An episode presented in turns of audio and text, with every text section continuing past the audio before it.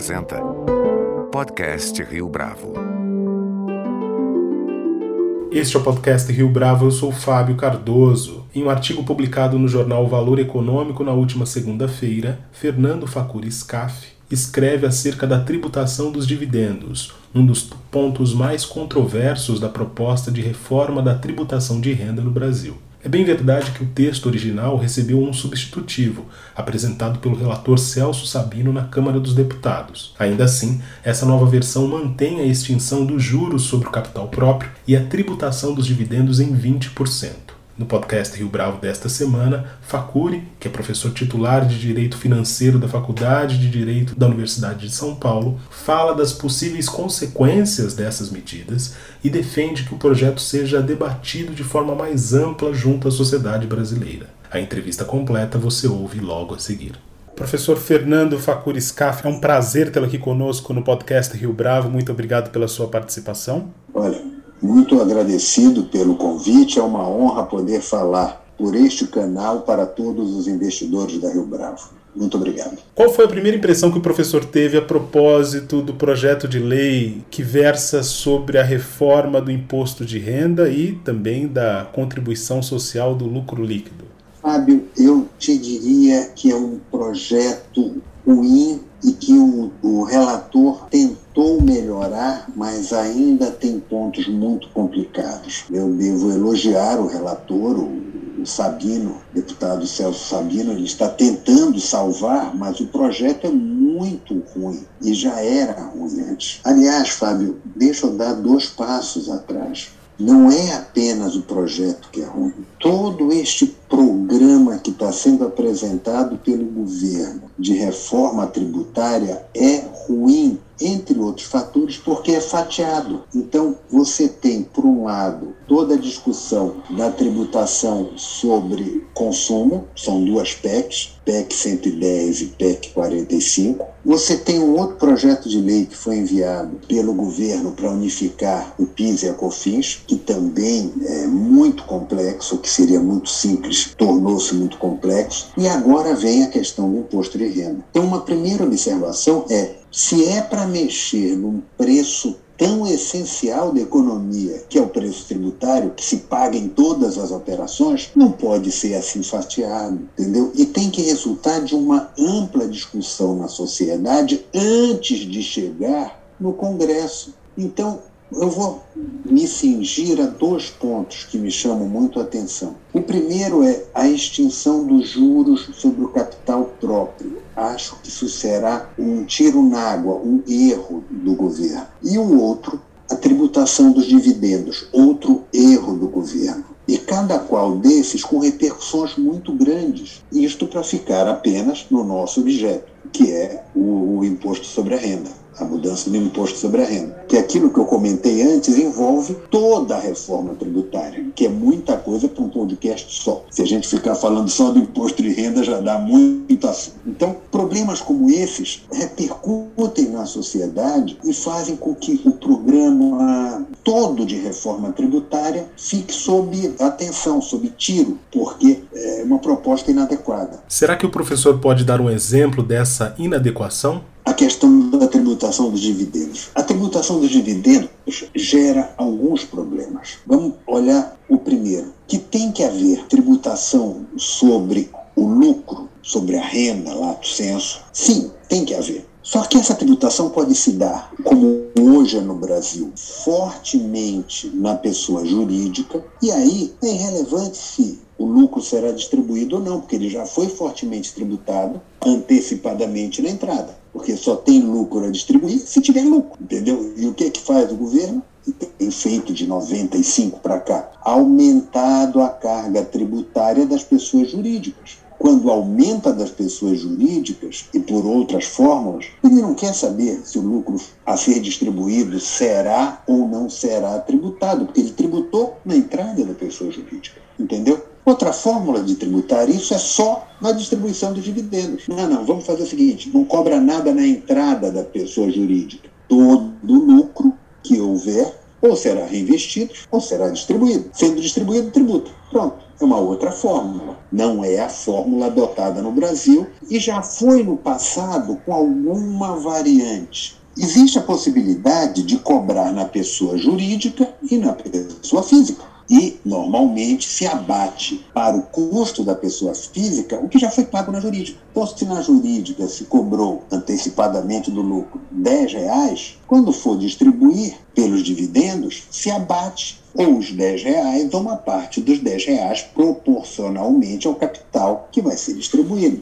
E o que o projeto apresenta não é nenhuma coisa nem outra, confere, professor? Nenhuma, nem outra, nem a terceira. Ele tributa na pessoa jurídica e tributa na pessoa física. O que é uma coisa que faz uma conta elementar de que, se o substitutivo for aprovado, e observe, o substitutivo já reduziu a carga tributária em face do projeto original. Se o substitutivo for aprovado, a carga tributária será de 41,5%. Quer dizer, não tem a menor lógica uma carga tributária sobre imposto de renda dessa natureza. É claro que o que é que disse a Receita em outras ocasiões? Uma coisa é a tributação da pessoa jurídica, outra coisa é a tributação da pessoa física. É claro que isto é um erro, é um raciocínio formalmente correto, mas é um discurso apenas, porque você não distribui para a pessoa física se não tiver lucro na jurídica. O lucro é um fenômeno só, é um fenômeno econômico, o lucro das empresas. Então, se você não tem lucro na pessoa jurídica, nada haverá a ser distribuído. Se você tem lucro na jurídica e decide distribuir, será distribuído aos seus sócios ou acionistas. Então, é um contínuo o lucro das empresas, correto? que passa pela pessoa jurídica e chega na física. Portanto, o que está sendo feito de cobrar tanto é um absurdo. O que poderia ser feito? Vamos lá, algumas alternativas. Alternativa 1 um, poderia se abater uma parte ou tudo do que foi pago na pessoa jurídica, tá certo? Quando for pagar a pessoa física, compensa uma parte. Aquele exemplo que dei minutos atrás, dos 10 reais pagos na pessoa jurídica e repassados à pessoa física, compensa uma parte do que foi pago. Outra possibilidade, distinguir tipos de sociedade. É claro que existe uma diferença entre as grandes sociedades anônimas das pequenas empresas. Agora, é uma diferença desta lógica para as pequenas e microempresas, onde você sabe quem é o teu sócio, sabe que ele amanheceu com, com coriza, que ele foi trabalhar na padaria onde você trabalha também. Então, qual é a possibilidade? distinguir um grupo de empresas, grandes empresas, tecnicamente chamando empresas de capital, destas empresas menores, que são empresas, tecnicamente se chama, de empresas com intuito pessoal, entendeu? Empresas de pessoas, onde você conhece o sócio, sabe onde é. Então você poderia fazer tributações diferentes para cada qual. Então, olhando o horizonte internacional, você vê diversas dessas possibilidades. Uma delas foi feita no projeto. Portanto, é um projeto arrecadatório, por um lado, esse discurso de vamos abrir mão de 30 bilhões, eu não vi essa conta bem feita, não. Não estou muito convencido, porque uma coisa é você dizer que tem 30 bilhões de redução de carga tributária, como está sendo dito pela equipe do, do Ministério da Economia. Outra coisa é você mostrar a memória de cálculo. Mostra a memória de cálculo para a gente conferir. Não foi feito até aqui. Então, Fábio, eu diria que esses pontos são pontos negativos tem mais. Antes do professor falar dos pontos negativos, quais seriam os, os, eventuais pontos positivos, se é que eles existem? Eu vou te dizer, tem um ponto que me agrada muito, que é a possibilidade de você antecipar a valorização imobiliária para fins de pagamento de lucro de capital. Vou tentar traduzir para português, porque o cara fala tudo isso aí, o nosso ouvinte não é um expert. Vamos lá, vamos falar um ouvinte. Digamos que você, caro ouvinte, tenha um apartamento que você comprou no ano de 2010. Quanto você pagou no imóvel?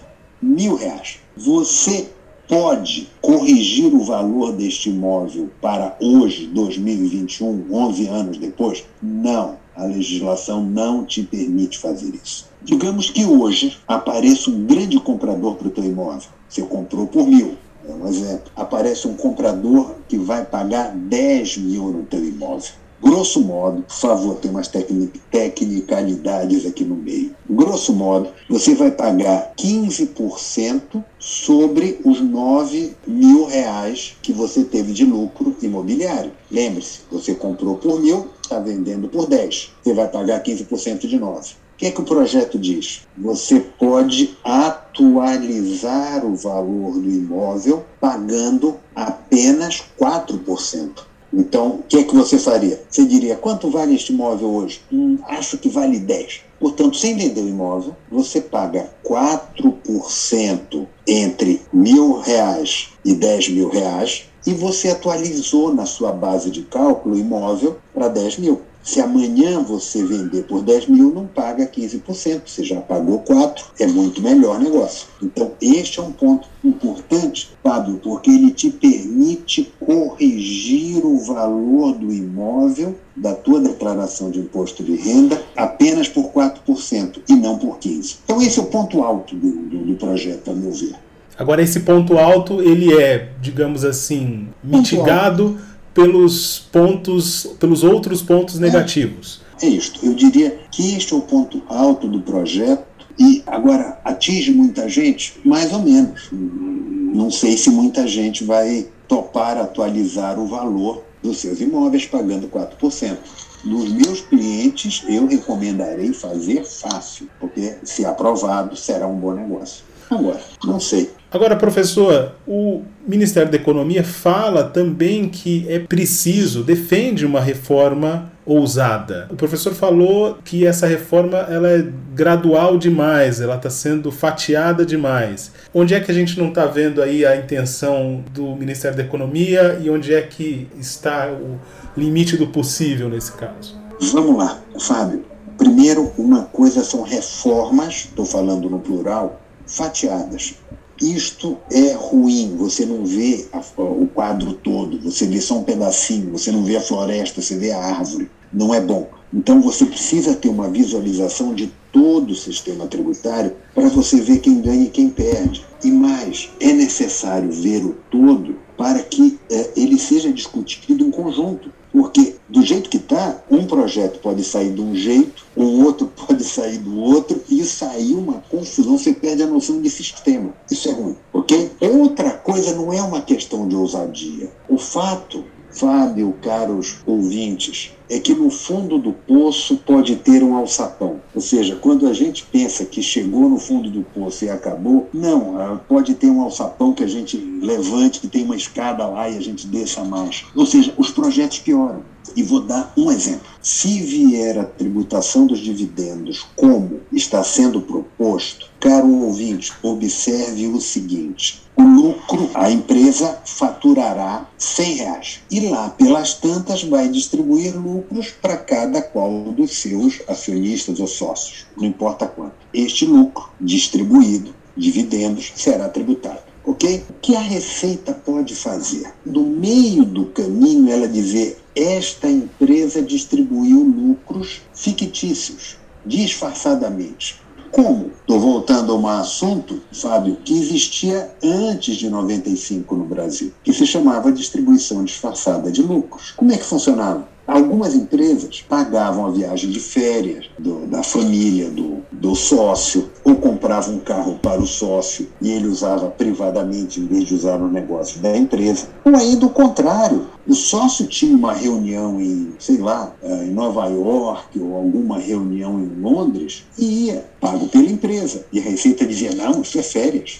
isso não é custo da empresa. Ou seja, vamos voltar a discutir se a gasolina que está sendo paga para encher o tanque do carro é uma gasolina paga pela empresa em favor do sócio para benefício próprio e aí uma distribuição disfarçada de lucros, ou se é uma gasolina que ele está usando para dinamizar a empresa, visitar clientes, entregar produtos, mercadorias. Ou seja, é um absurdo nós voltarmos a esse tipo de discussão. Com um agravante, Fábio, teoricamente é feio, mas pode ficar pior. Porque para identificar isso não é suficiente a inteligência artificial. Vai ter que ter fiscalização em cada empresa, na contabilidade de cada empresa. Então isso significa que vai ter que abrir mais concurso para que haja esse tipo de fiscalização, correto?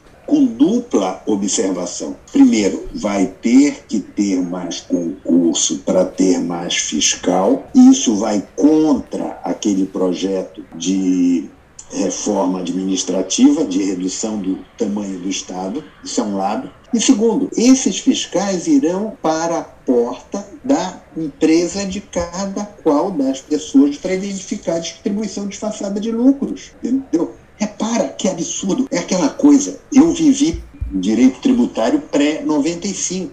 Então, 1995. Então, o que é que acontecia naquela época? Coisas do tipo: será que estas refeições, que tem as notinhas aqui de refeição, foram feitas em prol da empresa ou não? Você já imaginou fiscalizar esse tipo de coisa? Entendeu? Você vai ter que comprovar cinco anos depois que aquela ida que você fez com o cliente num restaurante onde você foi captar uma possível contratação, alguma coisa, foi fazer relacionamento, você vai dizer, não, aquele restaurante que eu fui há cinco anos atrás, que é o tempo da fiscalização, foi no interesse da empresa e não foi no meu interesse pessoal. Até nem gosto de ir naquele restaurante, mas o cliente queria. Você vai, vai voltar a isto e um fiscal na porta, não, dentro da tua empresa. Para! Nós avançamos, estamos retrocedendo com esse tipo de processo. E aqui, Fábio, tem que esclarecer um outro ponto. O sistema atual tem uma carga tributária na pessoa jurídica tão alta que não se pode dizer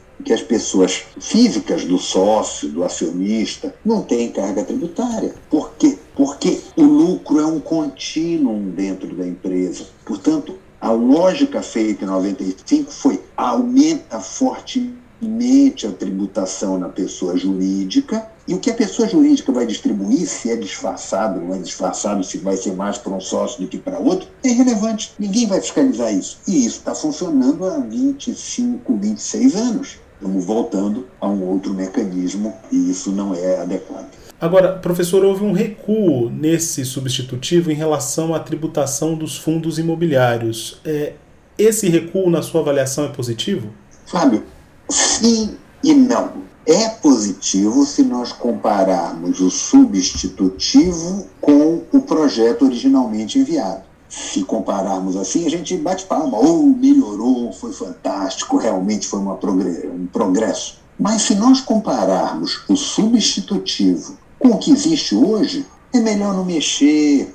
Não mexe neste ponto, é a melhor maneira. Porque o que está sendo tributado hoje decorre de uma trajetória que vem sendo consolidada há anos. As pessoas conhecem o sistema, conhecem como funciona, a tributação está adequada, o regime tributário independente entre sociedades em conta de participação, sociedades é, de participação especial, as SPS, em face das, das, das é, sociedades mães, toda a discussão das holdings, tudo isso já está consolidado. Não é o caso de mexer de maneira assim um pouco assodada, entendeu? Não é o caso.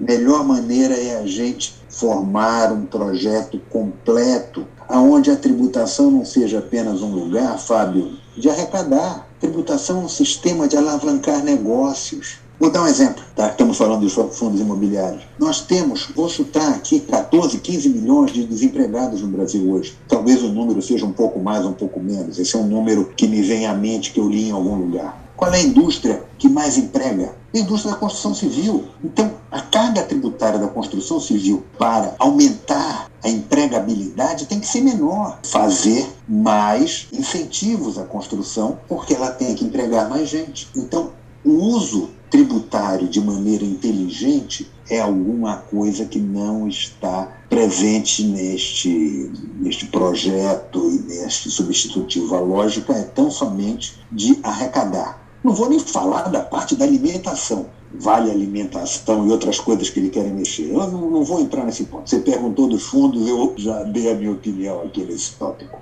No seu artigo para o Valor Econômico, professor, tem um trecho que me chamou bastante atenção, vou citá-lo é, textualmente aqui. Abre aspas. Voltaremos a privilegiar o rentismo em face do empreendedorismo, o contrário do discurso do ministro e do governo. Fecha aspas. Como é que isso efetivamente vai acontecer em termos práticos?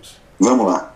Vamos falar aos ouvintes. Vamos imaginar a seguinte situação: ah, algum dos nossos ouvintes tem mil reais para investir. Se ele pega esses mil reais e investe na própria empresa, ou na empresa de outro, direto na empresa, quanto é que ele tem de garantia que ele vai tirar de lucro? Nenhuma garantia, porque o lucro é aleatório. Agora, existe o mecanismo dos juros sobre o capital próprio que estão extinguindo. Este mecanismo garantia a este investidor um juros mínimos, mínimos por ano, igual a TJLP, uma remuneração baixa tá certo? Extinguem isso, ponto um. Ponto 2. Esta mesma pessoa, se colocar o dinheiro no sistema financeiro e disser vou fazer um CDB, vou fazer um fundo de renda fixa, ele sabe que vai ganhar X% de juros ao mês ou ao ano, depende da contratação. Ele vai receber os juros. Ele não tem a área do empreendimento. Ele tem isso garantido. Esse é o segundo ponto. Terceiro ponto.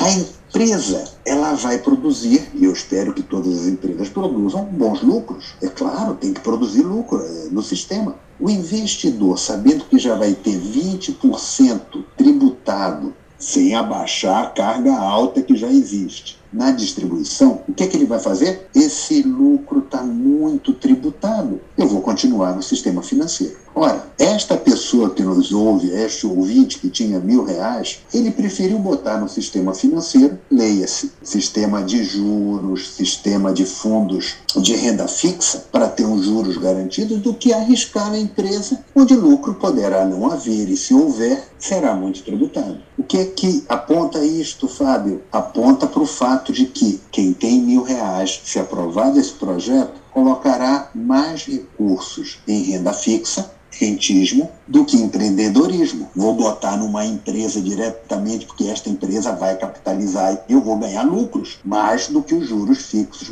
marcados. Mas é o contrário, porque os juros estão os lucros estarão fortemente tributados e não os juros. Por isso, privilegiar rentismo ao invés de empreendedorismo. Este é o que aponta esta mudança da extinção dos juros sobre o capital próprio, somado à alta carga tributária dos dividendos estão no projeto. Uma última pergunta, professor. Tal como está, é possível reformar o projeto? Ou seja, salvá-lo? Ou o professor é cético quanto a isso? Eu tenho dúvidas. Quer dizer, que dá para salvar? Dá, mas há interesse? Essa é a questão. Politicamente dá para fazer? Mas claro que dá. Agora tem que saber se tem interesse. Você quer ver uma outra coisa, por exemplo, que é absurdo? Vamos imaginar a empresa de um dos nossos ouvintes que tenha lucros acumulados. Lucros acumulados. Lucros do ano de 2020, 2019, 2018. Por quê? Porque eles não tiraram os lucros. Se aprovar o projeto, o substitutivo, como está hoje, todos os lucros acumulados terão tributação, quando forem distribuídos, terão tributação de 20%. Absurdo! Isso é tributação retroativa. Entendeu? Quer dizer, dá para arrumar isso? Claro que dá. Há interesse? Hum, não sei. Tem discurso? Tem. Tem discurso, estamos juntos, vamos mudar. Mas eu não sei se vai, se vão fazer. Então, dá para fazer? É, dá. Dá. É texto. Agora, o projeto inicial era ruim. O substitutivo ainda precisa de muito para melhorar entendeu? Se tiver vontade política, é caneta no papel. Claro que se não afasta a falta de coordenação entre tributação do consumo, tributação da renda e piscofins. Isso é inafastável. O ideal seria arquivar os três e fazer um projeto único, mas duvido que o governo tope uma coisa dessa. Por fim, neste tópico, tem um detalhe que é o seguinte: ah, existe a questão eleitoral, existe a pandemia. Nós mesmos estamos usando mecanismos de manter contato que são mecanismos online. Você votar uma estruturação desse tamanho online não é adequado, em projetos fracionados não é adequado. Fábio, melhor saída seria o deixa quieto, não mexe em nada que pode piorar no fundo do poço pode ter um alçapão que o pessoal desce um pouco mais. Então, sugestão é cria um grupo e estuda isto de maneira agregada. Consumo, renda, piscofins, patrimônio, um sistema tributário novo. Discute isso e vota no próximo Congresso. Deixa passar a eleição, deixa passar tudo, mas comece os estudos hoje. Se não começar hoje, já está atrasado. Era o ideal. Vai funcionar? Não sei, mas era o ideal. Professor, foi um prazer tê-lo aqui conosco no podcast Rio Bravo. Muito obrigado pela sua entrevista. Fábio, eu agradeço muito o convite, a oportunidade de falar não só com você, mas com todos os ouvintes. Eu fico à disposição e se puder esclarecer algum outro ponto, conte comigo. É sempre um prazer estarmos juntos. Este foi mais um podcast Rio Bravo. Você pode comentar essa entrevista no nosso perfil do Twitter, arroba podcast Rio Bravo, ou no Facebook da Rio Bravo. A nossa lista completa de entrevistas está disponível no Apple Podcasts, no Deezer, no Google Podcasts, no SoundCloud e no Spotify. E no aplicativo O Guia Financeiro, além dos nossos podcasts, você encontra muito mais conteúdo sobre o mundo da economia em diversos formatos.